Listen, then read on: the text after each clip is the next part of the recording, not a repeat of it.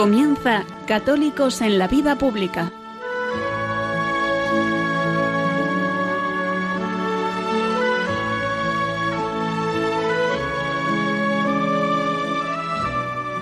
Un espacio dirigido en Radio María por Luis Zayas.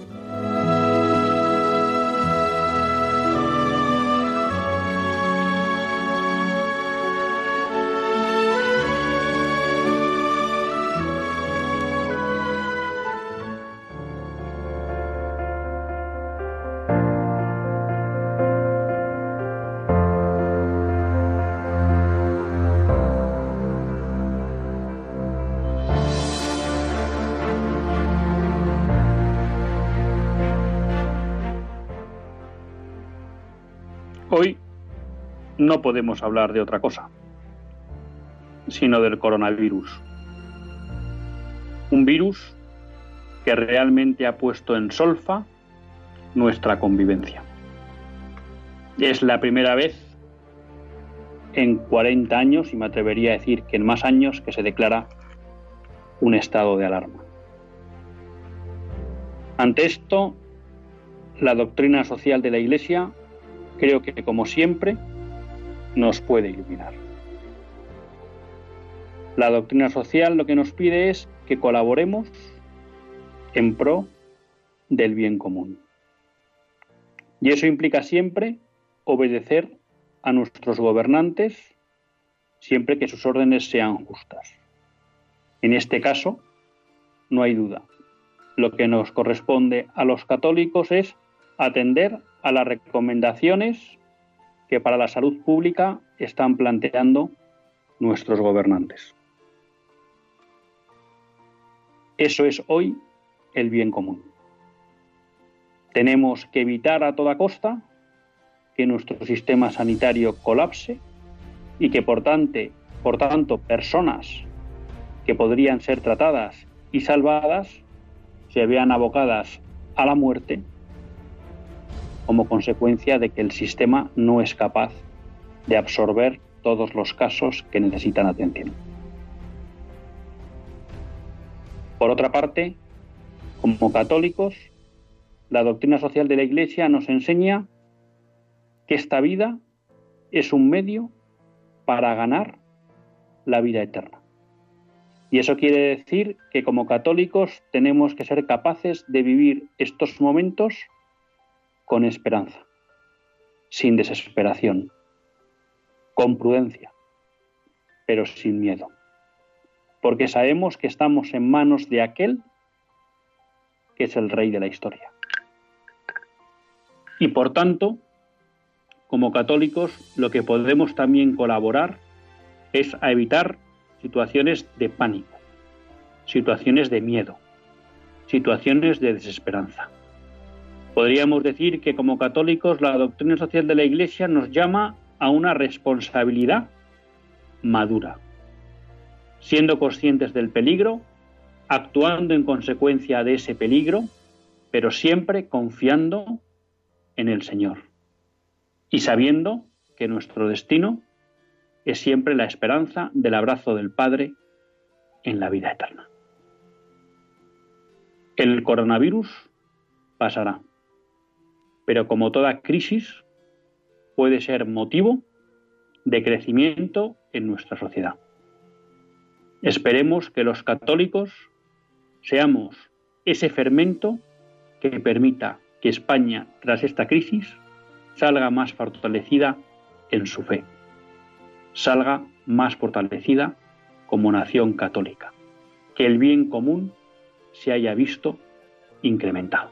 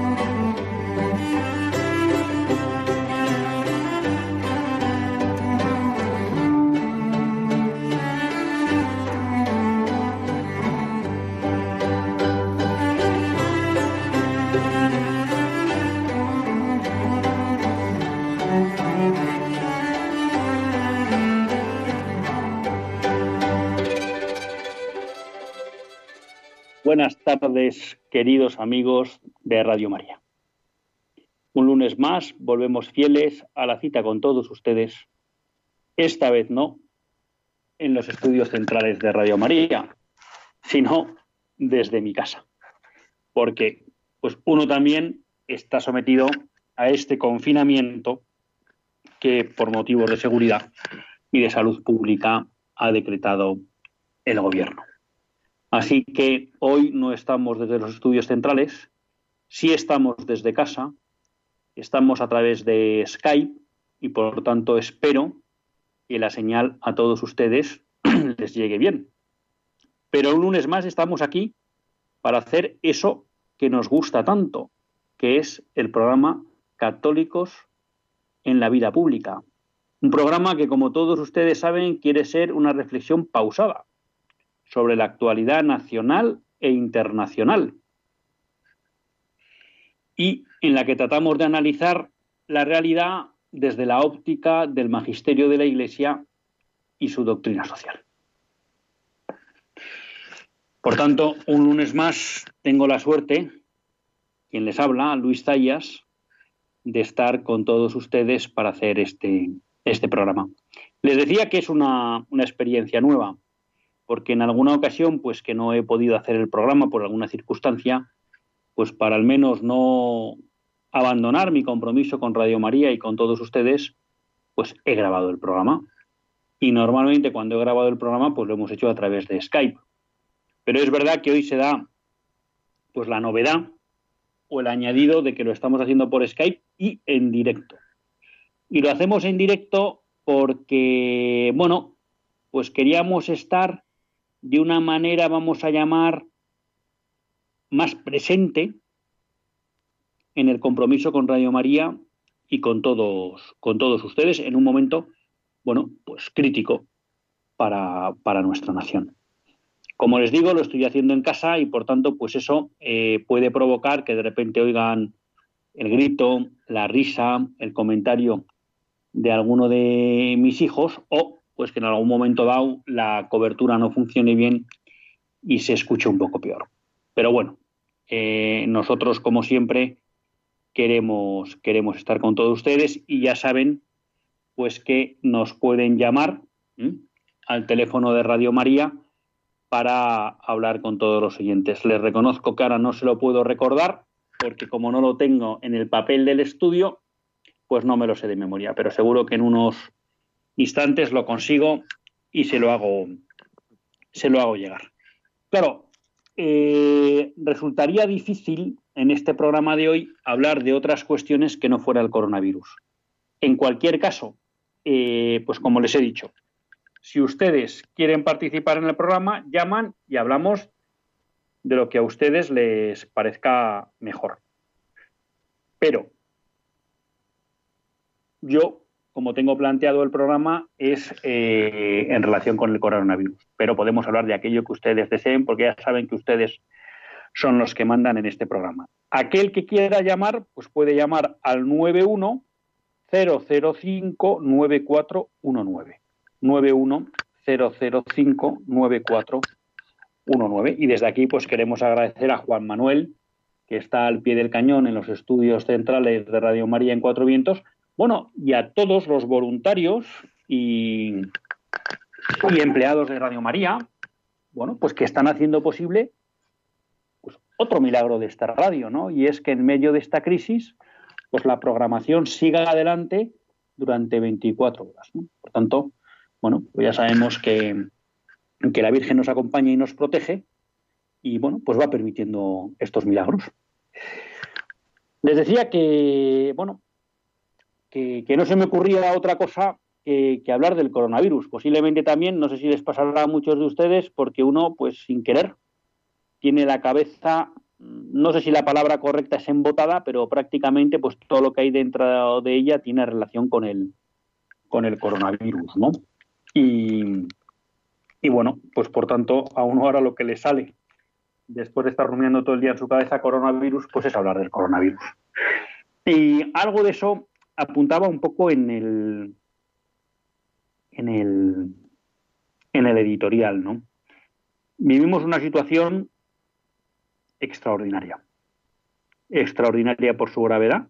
Yo no soy médico ni científico, por tanto ahí tampoco yo quiero entrar en esa cuestión, pero bueno, no cabe duda que estamos teniendo un número importante de muertes eh, en estos días. Creo que ya vamos por más cerca de la, más de 300. ¿no? Tengo ahora el dato exacto, pero más de 300 en pocos días.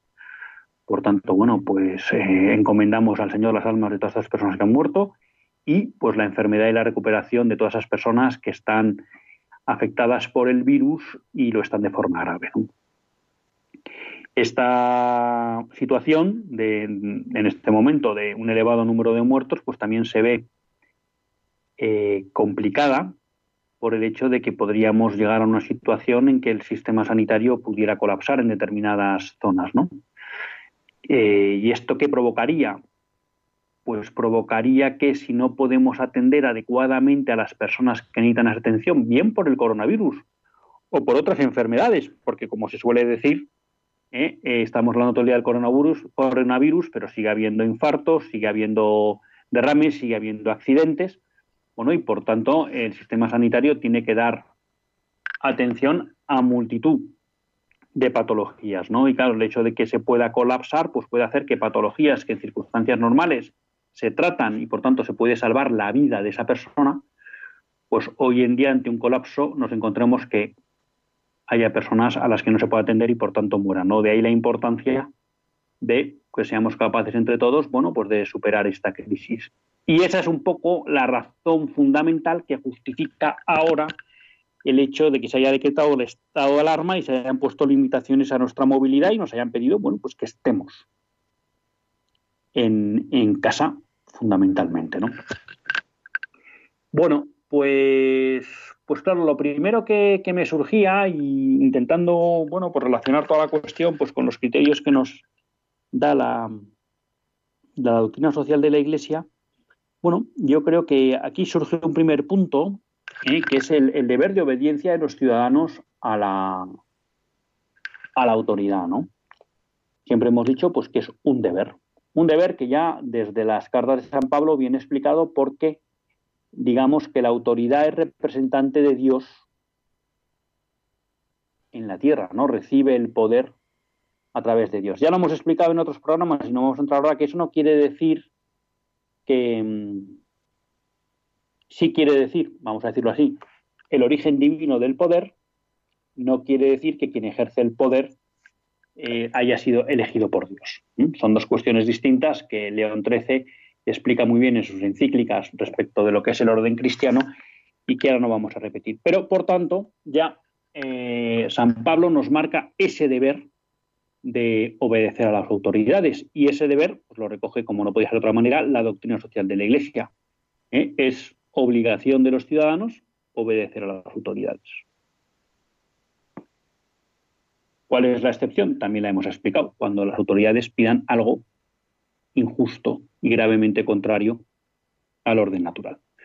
Como en la gestión de una crisis del coronavirus no estamos ahora mismo en eso, pues lo que tenemos que hacer es obedecer. Y yo creo que ahí los católicos debemos tratar de ser ejemplares en la obediencia a esta, a esta autoridad y, por tanto, cumplir con rigor eh, y responsabilidad lo que nos han pedido en aras de tratar de parar bueno, la propagación del virus.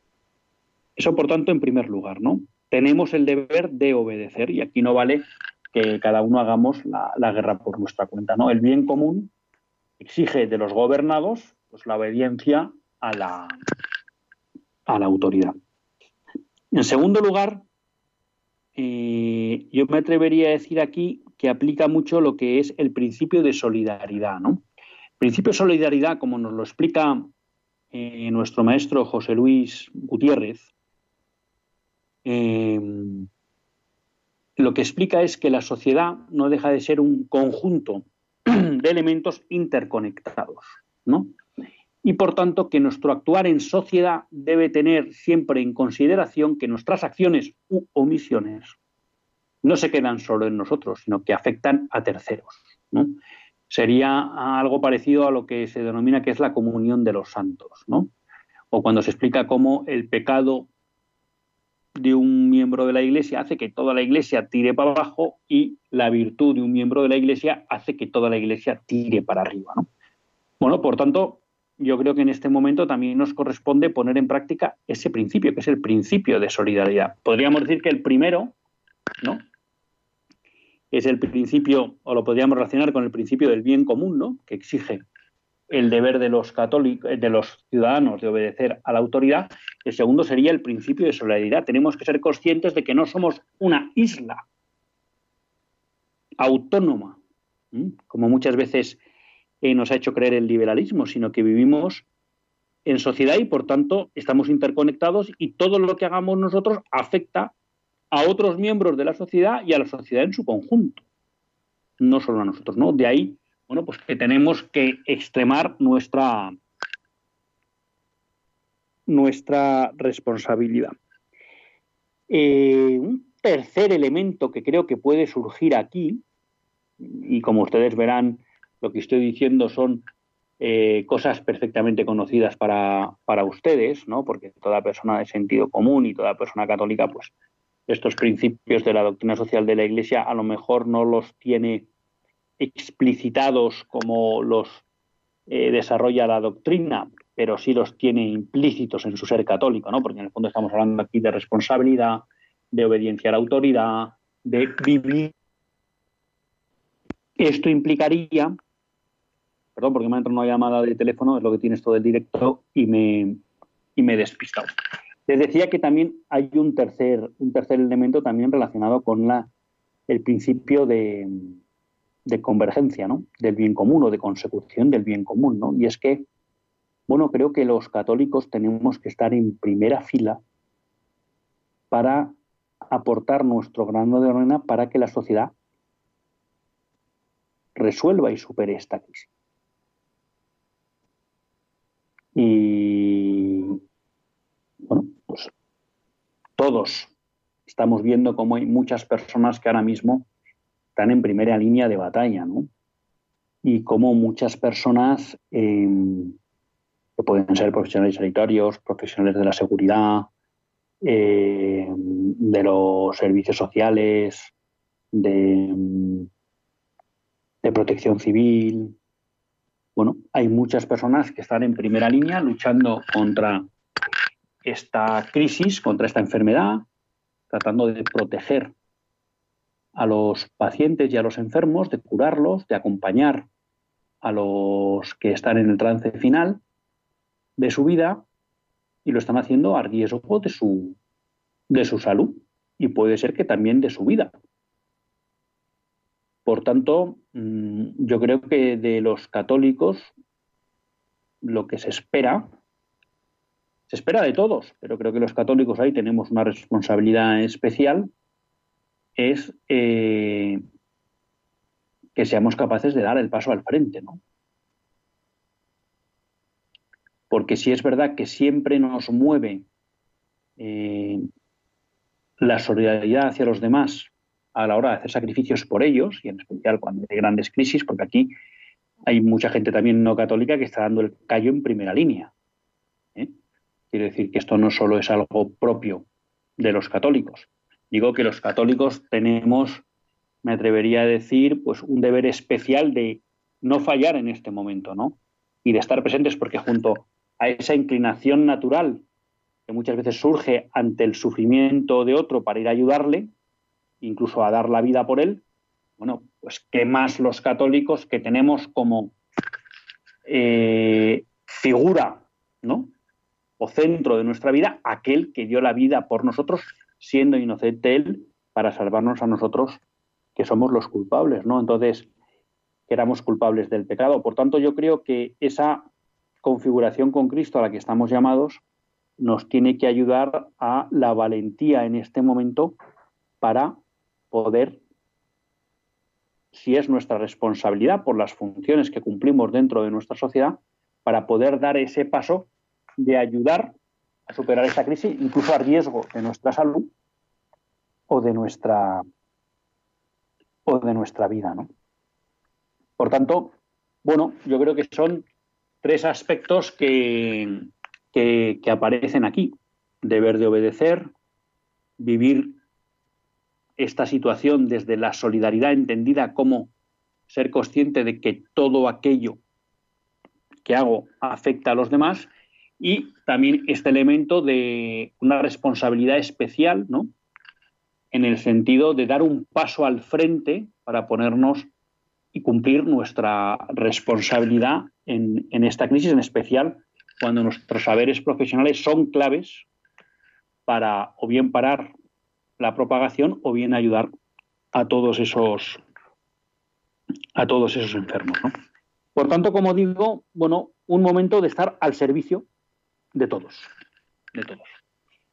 También creo que es un momento para y esto que se me entienda bien, pero creo que es importante y por eso lo digo, ¿no? Para no perder el sentido crítico. ¿Y en qué sentido lo digo? No se trata ahora de empezar a discutir si se hizo bien, si se hizo mal, si se podía haber hecho más o si podía haber hecho menos. Ahora estamos en lo que estamos y en lo que estamos es en superar esta crisis. Y por tanto ahora, cuando me refiero a sentido crítico, no me refiero a vamos a mirar para atrás qué se hizo bien, qué se hizo mal, criticar, aplaudir. No. Ahora lo que se trata es de remar todos en el mismo sentido.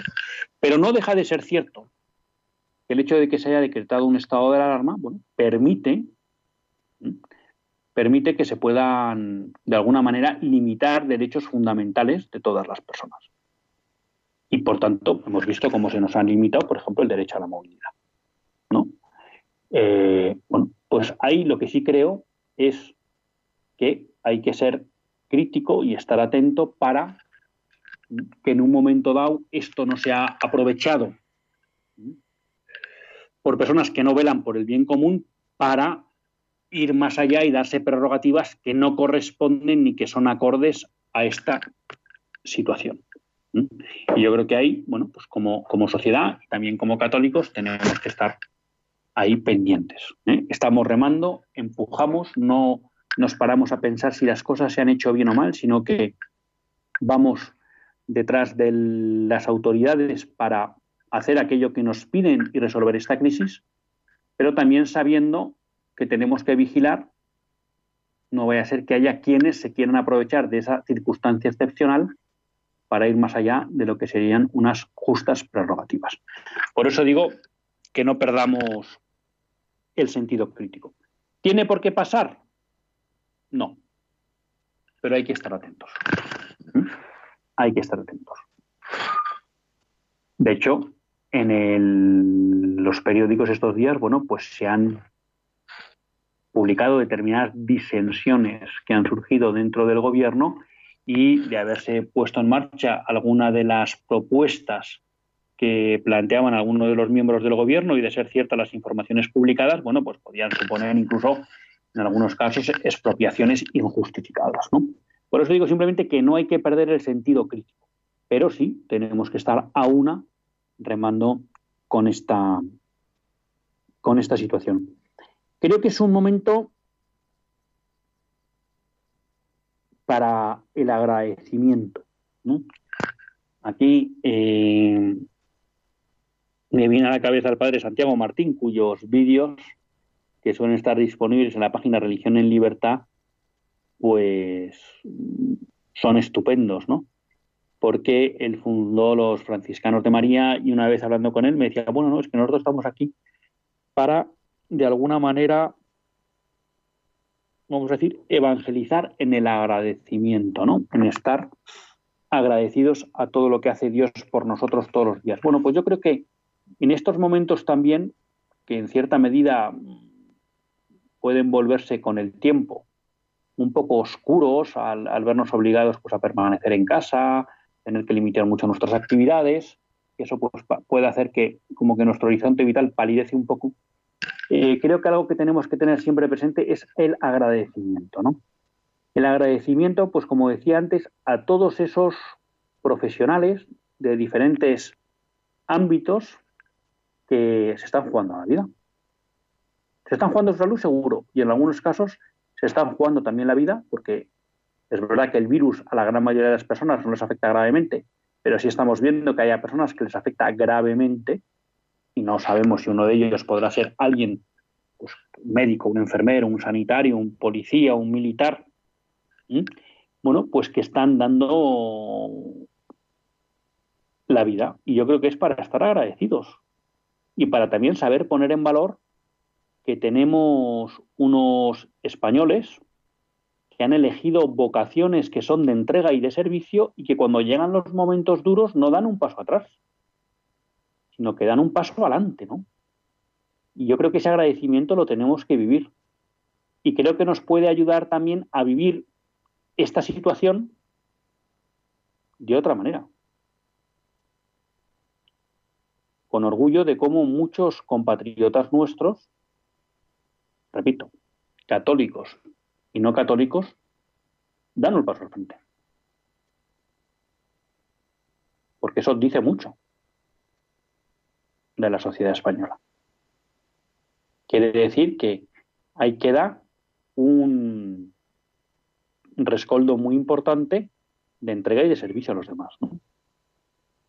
Y en ese agradecimiento, ya que estamos en un programa de doctrina social de la Iglesia y también, bueno, pues estamos en una radio católica, a mí me gustaría tener un, un agradecimiento muy especial para los sacerdotes, para los religiosos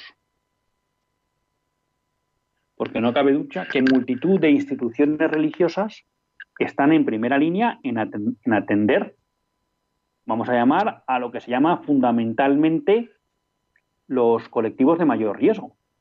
¿Mm? ¿Cuántas instituciones religiosas, en especial de, mujeres, eh, llevan residencias de ancianos? Que todo el mundo nos está recordando que es un colectivo de riesgo. ¿Cuántas instituciones religiosas tienen hospitales a su cargo. Pero luego también yo quiero hablar específicamente de los sacerdotes.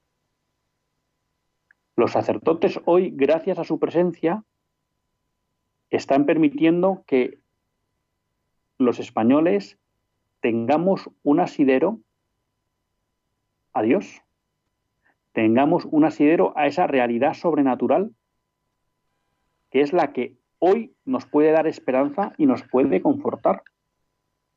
Y esos sacerdotes están abriendo centros de culto, porque ya saben que la, el estado de alarma no impide que los centros de culto estén abiertos, que las iglesias estén abiertas, y ahí puede acudir gente a rezar. Ahí puede acudir gente a confortarse con el Señor. Eso sí, como explica el decreto, guardando todas las medidas de, precaución y de sanidad exigidas. Estos sacerdotes están yendo atendiendo confesiones. Estos sacerdotes están atendiendo a los enfermos, a los moribundos, les están confortando en el momento clave de nuestra vida, que es la entrega al Padre.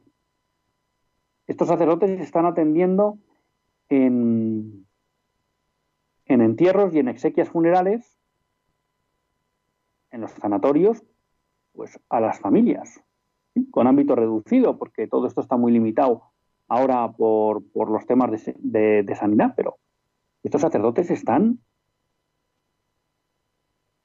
arriesgando su salud y su vida.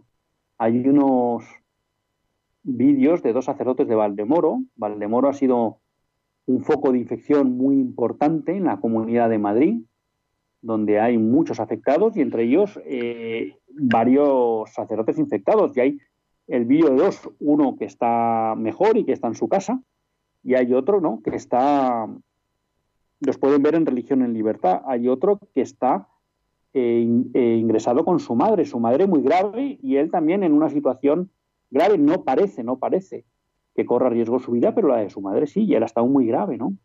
Bueno, y claro, son sacerdotes que en el fondo, bueno, pues se han contagiado, se han infectado por estar al servicio de sus fieles. Y hay sacerdotes, bueno, todos, ¿no? Que están celebrando Eucaristías. Hay sacerdotes que están bajo, bueno, las directrices de cada uno de los obispos, pues celebrando Eucaristías en las que pueda, puede acercarse un grupo reducido de fieles que nos están recordando que el centro de la vida es la Eucaristía, que la Iglesia vive de la Eucaristía. y de alguna manera estará haciendo buena y que muchos católicos podamos no tengamos que decir aquello que, bueno, no, o digamos lo mismo, ¿no? O que sintamos lo mismo que decían esos primeros cristianos cuando les prohibían ir a misa y en las persecuciones les arrestaban por estar en misa y decían, pero bueno, ¿no sabéis que está prohibido? Y ellos contestaban, oiga, es que no podemos vivir sin el domingo, ¿no? Bueno, pues gracias a Dios hay muchos sacerdotes que están celebrando la Eucaristía en privado o cuando está permitido en pequeños grupos y están haciendo presente el sacrificio del Redentor de Cristo todos los días en nuestras ciudades. Y eso quiere decir que ese asidero sobrenatural que necesitamos todos y más en los momentos de grave zozobra o de grave crisis está presente. Y eso es gracias, gracias a esos sacerdotes y religiosos que arriesgan su vida y su salón, y que son los que están permitiendo que en medio de esta crisis podamos cuidar también nuestra vida espiritual, que es la que de verdad importa. Y creo que ese agradecimiento debe ser total, porque la doctrina social de la Iglesia nos explica muy claro que el hombre, en esa consecución del bien común, cuando lo definen Pío XII, Pablo VI, Juan XXIII, claro, hablan de que ese bien común es un bien común material y es un bien común intelectual y espiritual, ¿no? Y en la parte espiritual entra el cuidado de la fe. Por eso, igual que agradecemos a todos aquellos que, profesionales que cuidan de alguna manera de nuestra vida corporal, pues como católicos no podemos olvidar de todos estos sacerdotes y religiosos que a riesgo de su vida y de su salud, bueno, pues están haciendo que sea posible que los católicos podamos cuidar nuestra vida espiritual. Vamos a hacer una breve pausa musical y seguimos con todos ustedes.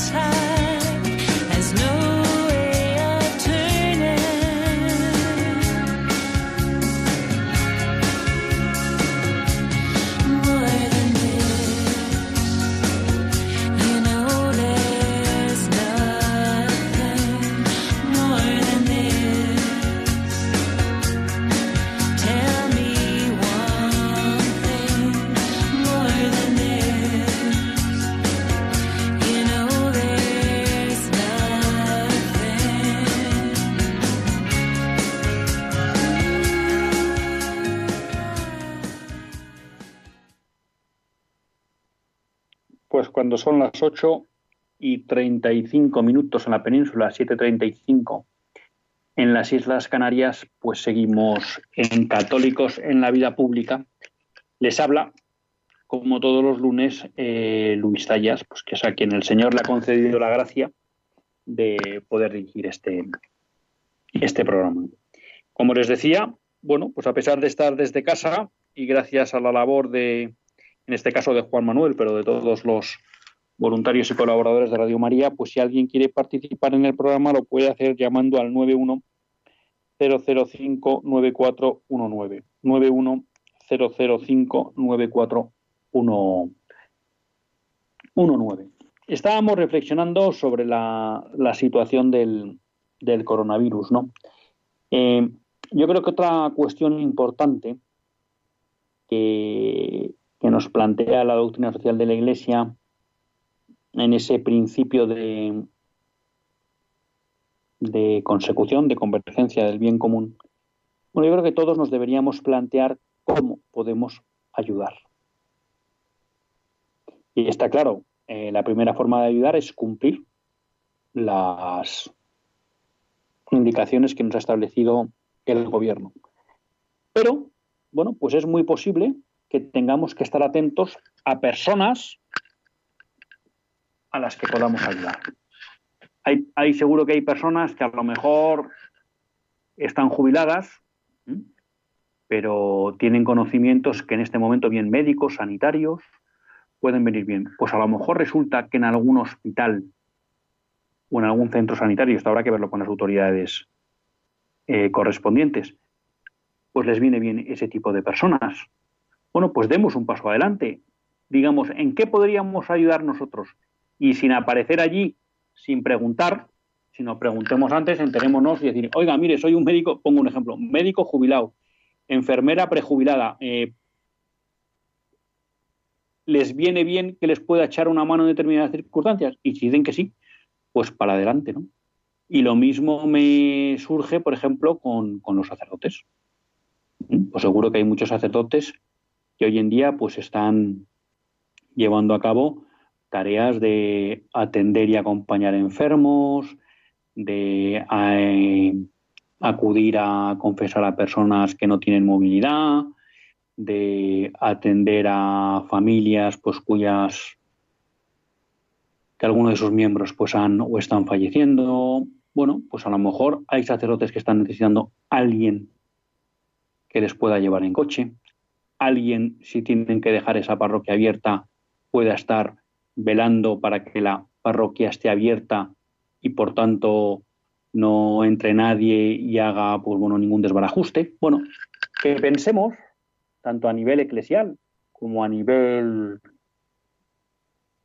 vamos a llamar sanitario social que si nosotros podemos ofrecernos para ayudar en un momento en que los, los recursos escasean y son críticos, bueno, pues que busquemos el medio a través de quien corresponde, ya digo, no de una manera desordenada, de cómo podemos también nosotros dar ese paso adelante, porque es verdad que muchos ni somos médicos, ni somos sanitarios, ni somos de los fuerzas de cuerpos de seguridad del Estado, pero a lo mejor, ¿no? Hay algo o tenemos algún conocimiento que podemos poner al servicio de esta, de esta situación. O también, pues como digo, estar cerca de esos sacerdotes de nuestras parroquias o de nuestras eh, de, los institutos que conocemos o con los que colaboramos que a lo mejor necesitan manos. Ahora estoy pensando también, por ejemplo, en conventos de, monjas de clausura, pues que necesitan que alguien les lleve algo, comida, o a lo mejor en un momento dado si una eh, monja se pone enferma hay que llevarla a un hospital. Bueno, que miremos más allá de nuestra casa, ¿no? Que no, que no vivamos eh, solo pensando en proteger a los nuestros sino también en ayudar a, los que tenemos cerca. Y yo creo que eso es un paso que también tenemos que tener en cuenta. Yo creo que también otra cuestión que podemos aportar, en especial los católicos, es a vivir este momento con esperanza. Esto que digo, eh, bueno, se lo he oído a, muchas personas a las que, bueno, pues considero que, que, tienen buen criterio, ¿no? Eh, sin ir más lejos, por ejemplo, pues a Monseñor Munilla, ¿no? Esta idea de que junto a la epidemia del coronavirus estamos viendo la epidemia del miedo, ¿no? Y yo creo que ahí también los católicos tenemos una oportunidad frente a todo nuestro entorno de dar esperanza. de dar esperanza. Que esto no, a veces a uno puede confundirlo con vivir en la imprudencia. No, no, no. Los católicos, eh, como bien nos enseñaba San Juan Pablo II, fe y razón van juntas y por tanto desde nuestra acción somos muy conscientes de los peligros y hay que actuar con prudencia. Pero una cosa es actuar con prudencia y otra cosa es actuar con desesperación o bloqueados por el miedo, ¿no? Porque en el fondo eso ya es una actitud. Nosotros tenemos que cumplir las normas propias que nos pide la prudencia para solventar esto, para no contagiarnos, para no contagiar a otros, para protegernos, pero todo esto se puede vivir desde la esperanza. Y la esperanza lo que nos dice es que Dios es el rey de la historia. Y por tanto, bueno, pues que sabemos que estamos en sus manos, ¿no? Y eso nos debe dar tranquilidad. Tranquilidad que no quiere decir que vaya a pasar aquello que nosotros queremos que pase, pero sí que viviendo en la confianza en el Señor, el fin que nos toque en esta crisis, bueno, pues lo asumiremos con paz y lo aceptaremos con confianza. Yo creo que posiblemente tengamos una buena oportunidad a pesar del aislamiento en el que vivimos cada uno, pero que es verdad que las nuevas tecnologías hacen que ese aislamiento no implique una pérdida de contacto con un montón de amigos y de conocidos y de familiares, bueno, puede hacer que los católicos aprovechemos esta oportunidad para dar esperanza en medio de la crisis. Y también para poner en valor, bueno, pues que la vida espiritual es más importante que la vida corporal y que no todo acaba ahí. Siendo muy importante el cuidado de la vida corporal, que no todo acaba ahí, Y yo creo que, bueno, pues tenemos que tratar de vivir con madurez, que me atrevería a decir que es la esperanza, pues pues estos momentos. Tenemos dos llamadas. Eh, la primera es de Diego de Canarias. Buenas tardes, Diego. Buenas tardes. ¿Qué tal está? Referente a lo que usted está diciendo, eh, esta crisis de, del virus eh, ha despertado una alerta mundial. Y yo creo que teníamos que que mirar otras otros virus que van contra el ser humano que se podían paliar más, eh, eh, evitar más que el, virus y, sin embargo eh, el, ser humano no entra en razón para hacerlo. se quiere más bien es decir, mientras se está matando tanta gente en la guerra y eso, que se podían poner de acuerdo las naciones si tuvieran una formación humana verdadera, eh, esto tendrían que y resulta que los mismos que, que, que hacen convenios para evitar la guerra son los que hacen las armas para vendérselas. Y, y ahora se han cerrado muchos negocios para, para eh, atraer el vino y sin embargo hay muchas cosas que habían que cerrarse para el, la, la gente vaya por un camino más humano. Pues muchas gracias, Diego. Le, voy a dar paso a Roberto de Mejorada del Campo y luego comentamos su intervención porque me parece que, que ha tocado un punto que es muy, muy interesante. Eh, buenas tardes, Roberto. ¿Qué tal? Buenas tardes, Luis. Muy contento de escucharte por la verdad. Hay un hombre en este país que está viviendo puntualmente el Evangelio.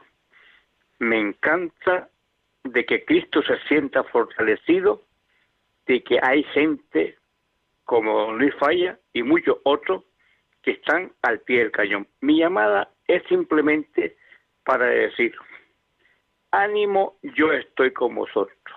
Yo he vencido al mundo, he vencido la muerte y por tanto la confianza y la fe en el Señor tiene que estar en lo alto. Primero. Segundo, esto es para mí, esta pandemia es y debe ser un alto en el camino para reflexionar que somos seres finitos, seres mortales y que tenemos que tener la confianza en el Señor de poner en práctica sus mandamientos, el amor. Porque desgraciadamente el mandamiento del amor ha desaparecido prácticamente en el mundo. Esto va a provocar en el mundo una suscitación de que el hombre vuelva su mirada hacia arriba y que nos olvidemos de este mundo y que nos amemos unos a los otros y entonces la pandemia y la falta de amor desaparecerá.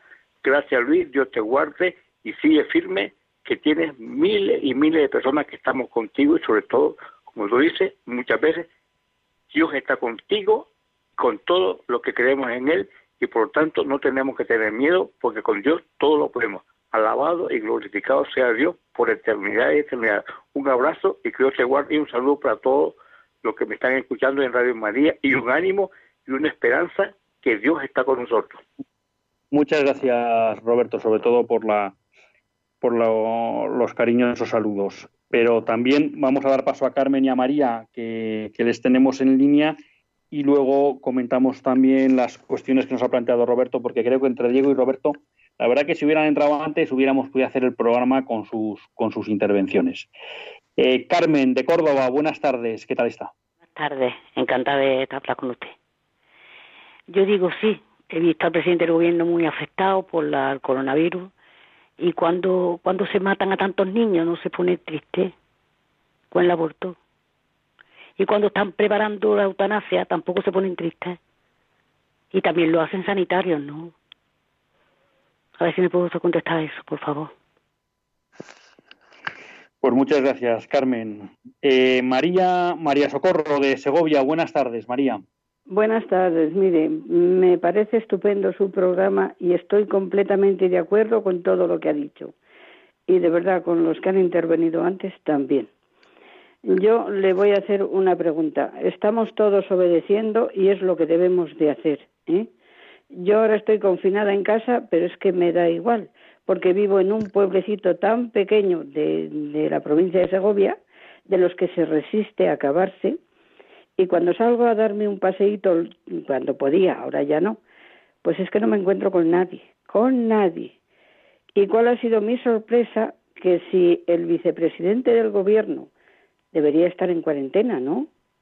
Y se ha presentado en el Congreso. Por favor, no lo entiendo. Muchas gracias. Una pregunta, María Socorro, ¿de qué pueblo de Segovia es? Yanguas de Eresma. ¿Me ha entendido? Pues no, no, le he perdido. Yanguas de Eresma. Ah, vale, Yanguas de Eresma. Pues me lo quedo me lo quedo. Bueno, pues vamos a ver, aquí como siempre los oyentes dan el callo y nos ponen en un, en un brete, ¿no? Porque nos obligan a, elevar y a veces no somos capaces de ponernos a su nivel el, el, nivel del programa. Pero vamos a ver, empezando por el final, eh, María Socorro. Bueno, estamos obedeciendo y usted dice bien y yo creo que hay que hacerlo, ¿no? Ahora usted plantea una cosa, y es que quizá algunos gobernantes no están dando muestras de ejemplaridad. Sí.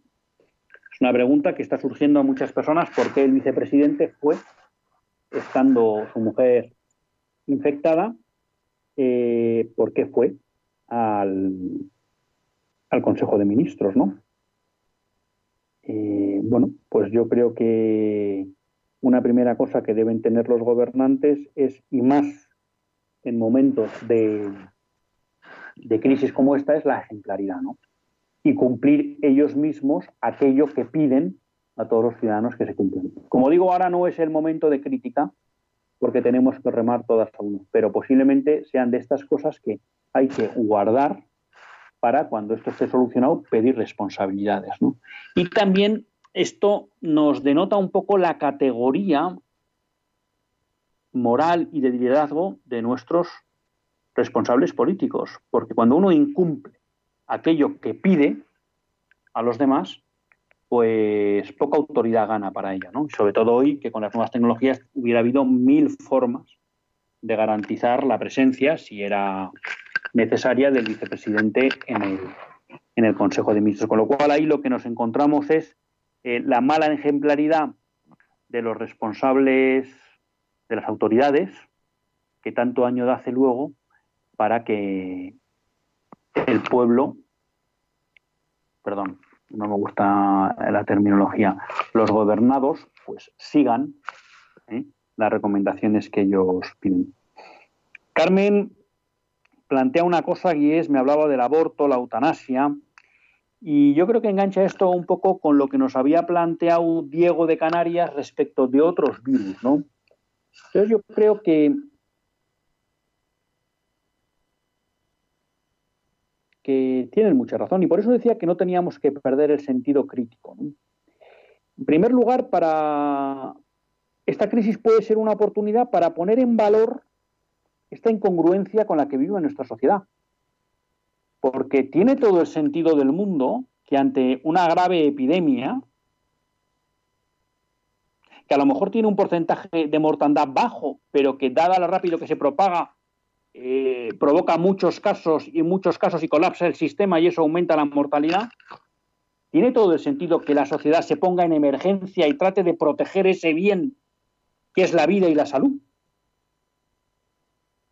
Lo sorprendente es que esta misma sociedad, que ahora parece que se vuelca y que está dispuesta a obedecer cualquier tipo de orden con tal de salvar su vida y su salud, no reacciona ante las leyes injustas que esa misma sociedad tiene hoy, como es el aborto, que queridos amigos se cargan más de 100.000 niños al año, y Dios quiera, y estoy casi seguro que esta pandemia no dejará tantos muertos en España,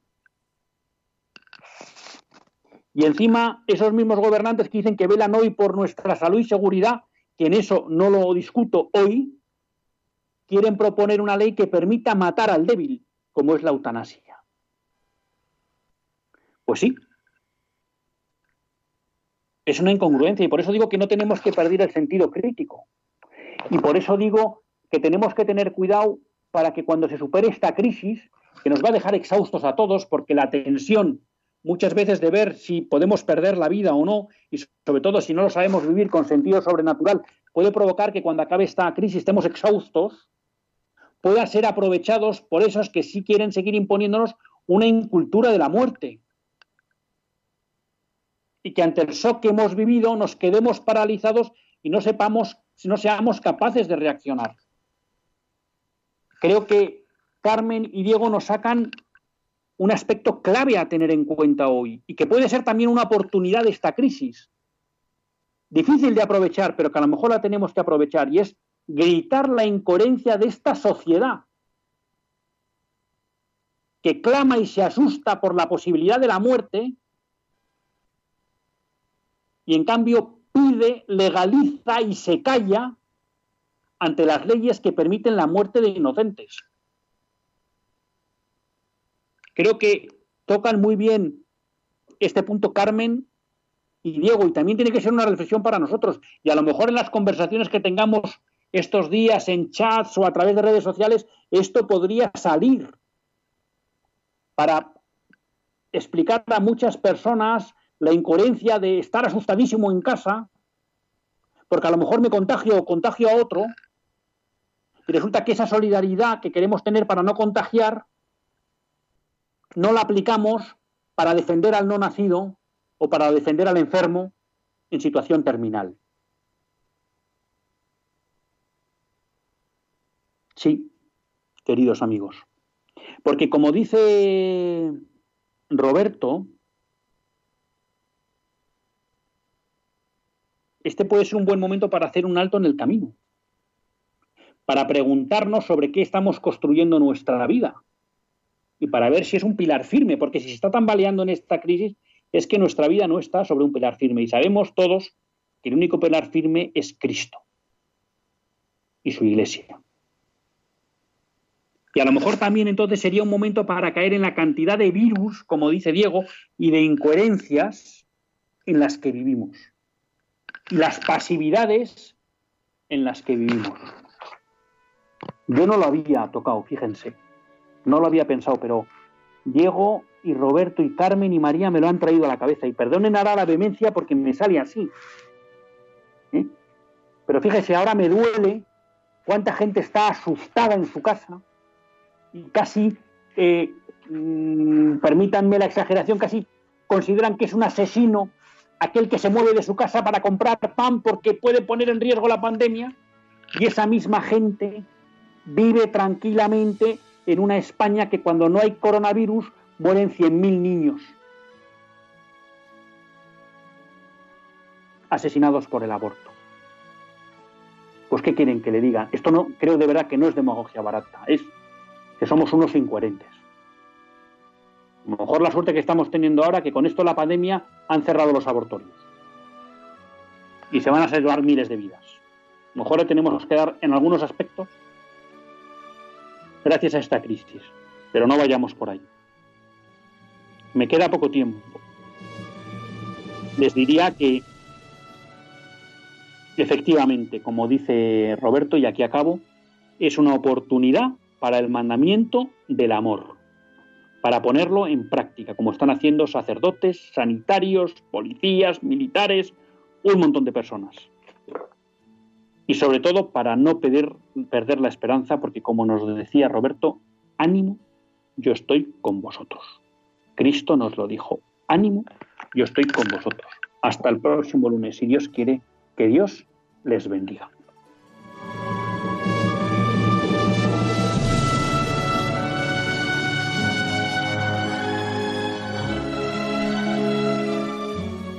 Así concluye Católicos en la Vida Pública, un programa que dirige Luis Zayas.